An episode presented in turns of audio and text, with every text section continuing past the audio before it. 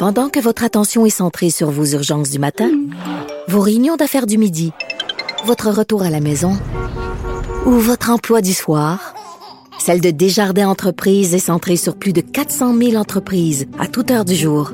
Grâce à notre connaissance des secteurs d'activité et à notre accompagnement spécialisé, nous aidons les entrepreneurs à relever chaque défi pour qu'ils puissent rester centrés sur ce qui compte, le développement de leur entreprise. Guillaume Lavoie.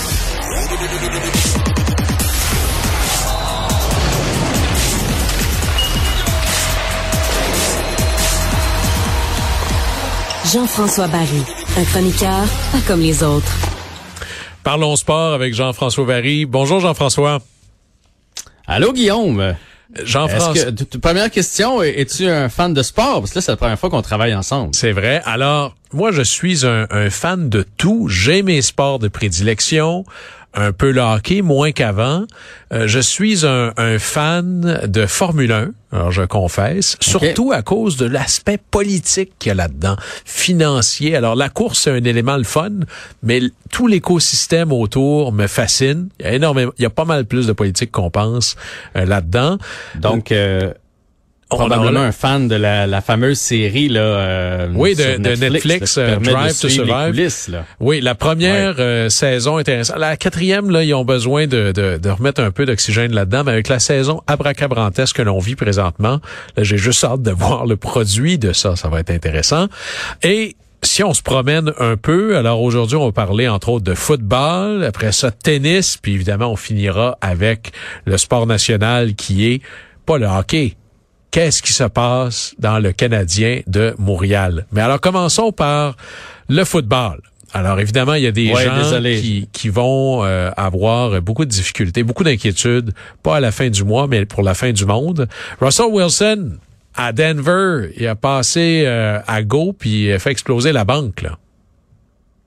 Exactement. Je me disais désolé, j'ai pas de j'ai pas de course pour toi aujourd'hui, mais j'ai quand même d'excellentes nouvelles. Donc Russell, Russell Wilson qui a été échangé euh, cette année des Seahawks aux euh, Broncos de Denver, 33 ans, il reste encore deux années à son contrat, mais on a décidé quand même de le de le prolonger et c'est cinq ans supplémentaires. Donc encore sous contrat pour sept ans, ça va l'amener à 40 ans quand même pour 245 millions de dollars pour euh, les cinq prochaines années qu'on a signé. Si on ajoute à ça son deux ans, ça y fait au total 296 millions sur sept ans.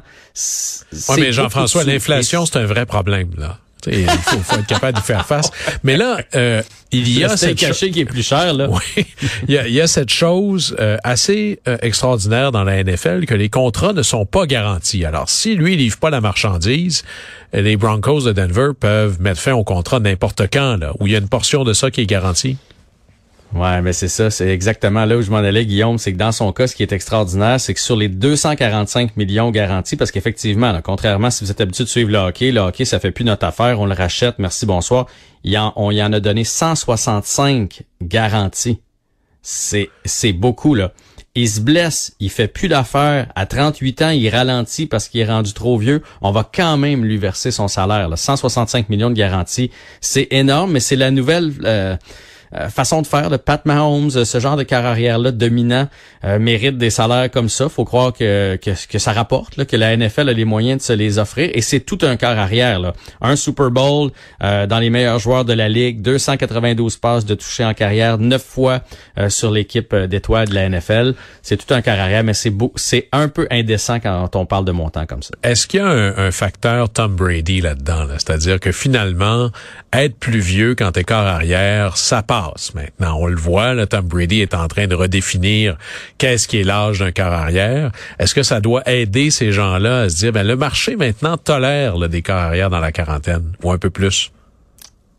Ben, je pense que oui. Je pense que Tom Brady vient d'aider une coupe de quart arrière à prolonger leur carrière, surtout s'ils sont capables de faire la transition. Parce que souvent, lorsqu'ils arrivent, euh, ils courent beaucoup avec le, ballon. Ils doivent changer leur jeu un peu. Ils doivent s'adapter. là.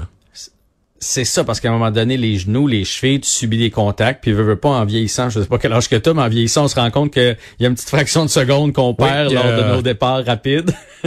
Oui, oui. Il y, a quelque chose qui vient nous chercher. Là. Je pense que c'est Mario Dumont justement qui disait, quand je me déplie le matin, il y a un signal là, qui est pas le même que d'habitude.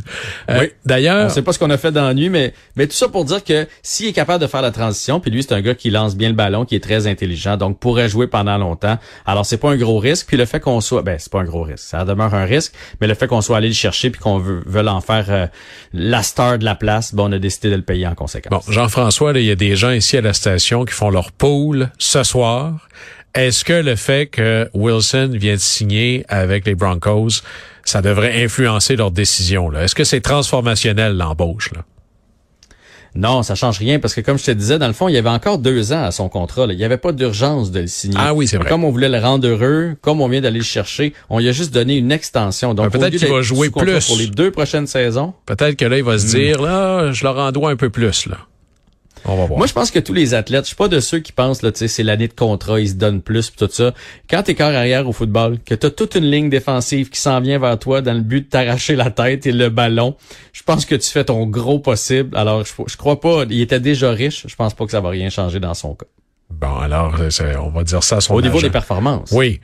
Euh, changeons littéralement de terrain, de sport, de grosseur de, de ballon pour aller vers une balle. Alors, allons au tennis. Nick Caprios a fait quelque chose qui se fait pas au tennis.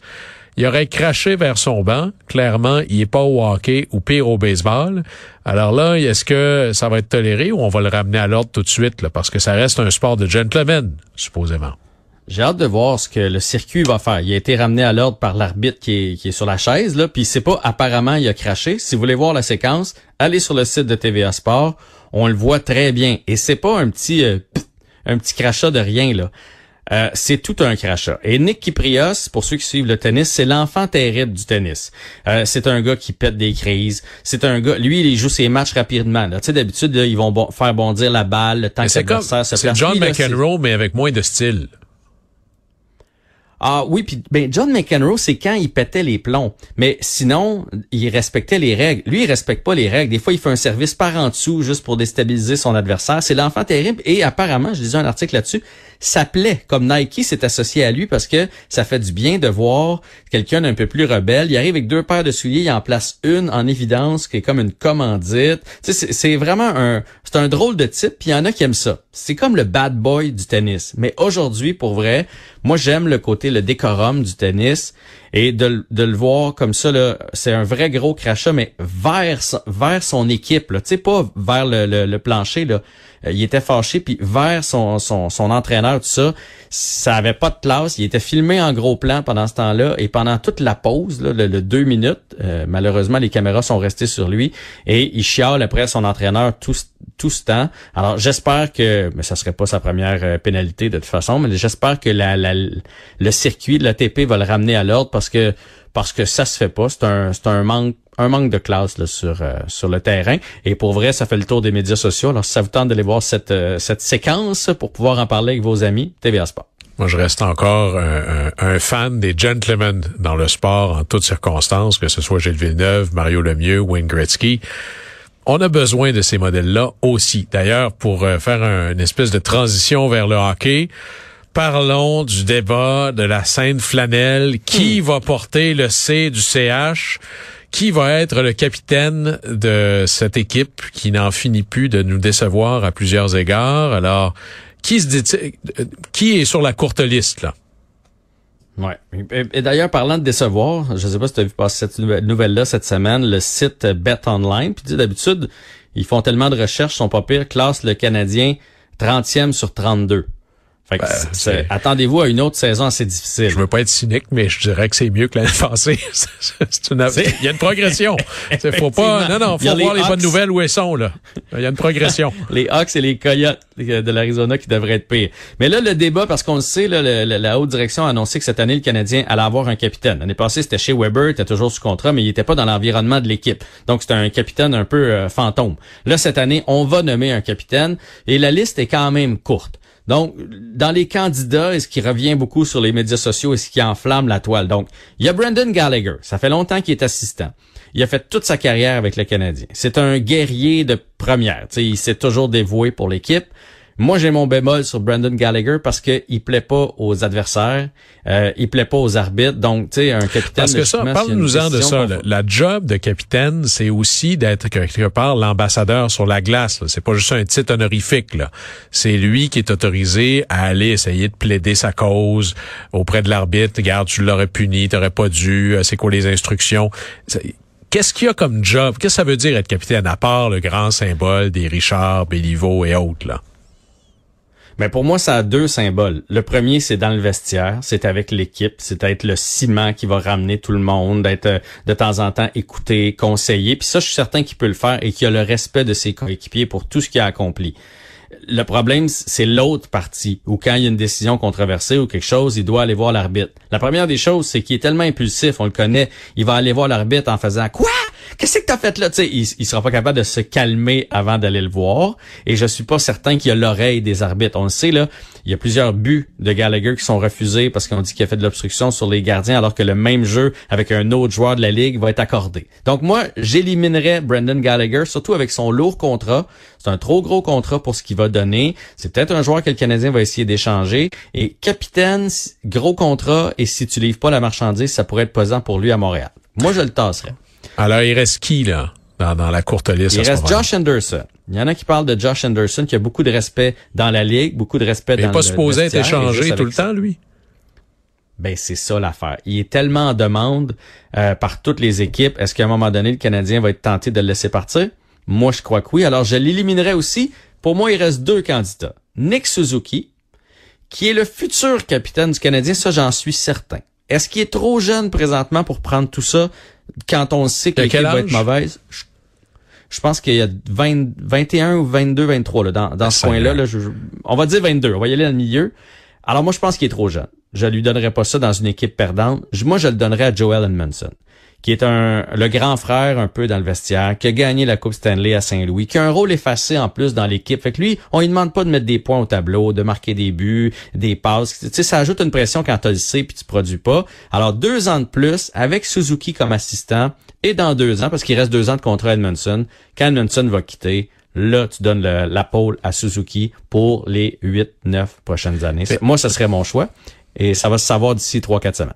Dis-moi, Jean-François, dans mon souvenir, peut-être que je me trompe, le capitaine était choisi par un vote parmi les joueurs. C'était les joueurs qui décidaient qui était leur capitaine. Je me trompe pas, là. Mm-hmm. Ah, pourquoi on a ben, abandonné cette tradition-là? En fait, il y a les deux écoles de pensée. Là. Ça, dépend de la direction. Euh, d'ailleurs, j'écoutais Serge Chavard l'autre fois, à, je me souviens pas quel tournoi de golf, qui disait que ça devrait redevenir comme ça, que ce soit les joueurs qui votent euh, dans la Chambre. Il y a des organisations qui décident eux-mêmes de nommer le capitaine. Euh, chez le Canadien, il semble que ça va être la façon de faire cette année. C'est la direction qui va choisir.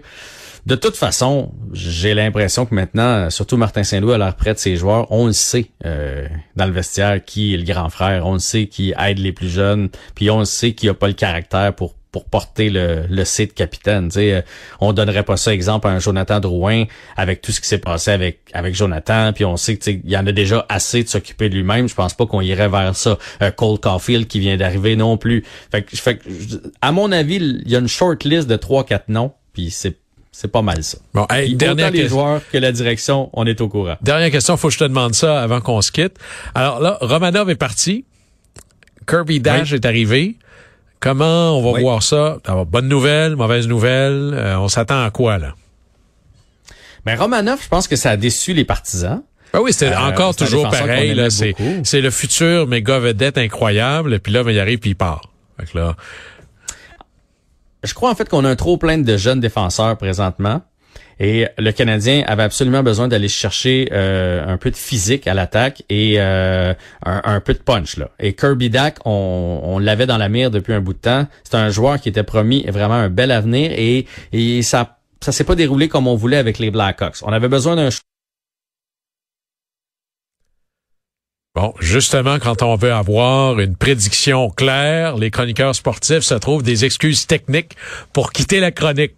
Alors, dire que moi, j'avais ma chaise pliante de prête pour aller voir le défilé de la Coupe Stanley, on va attendre, on va s'en reprendre. Mais ça met fin à notre émission. Merci beaucoup d'avoir été à l'antenne de Cube Radio. Merci à Charlotte Duquette, à Charlotte Duquette, pardon, qui est à la recherche, à Charlie Marchand à la régie. C'est Guillaume Lavoie qui vous dit merci beaucoup. Je vous laisse au bon soin d'Antoine Robitaille, qui nous fait un là-haut sur la colline en direct de l'autobus. Au plaisir.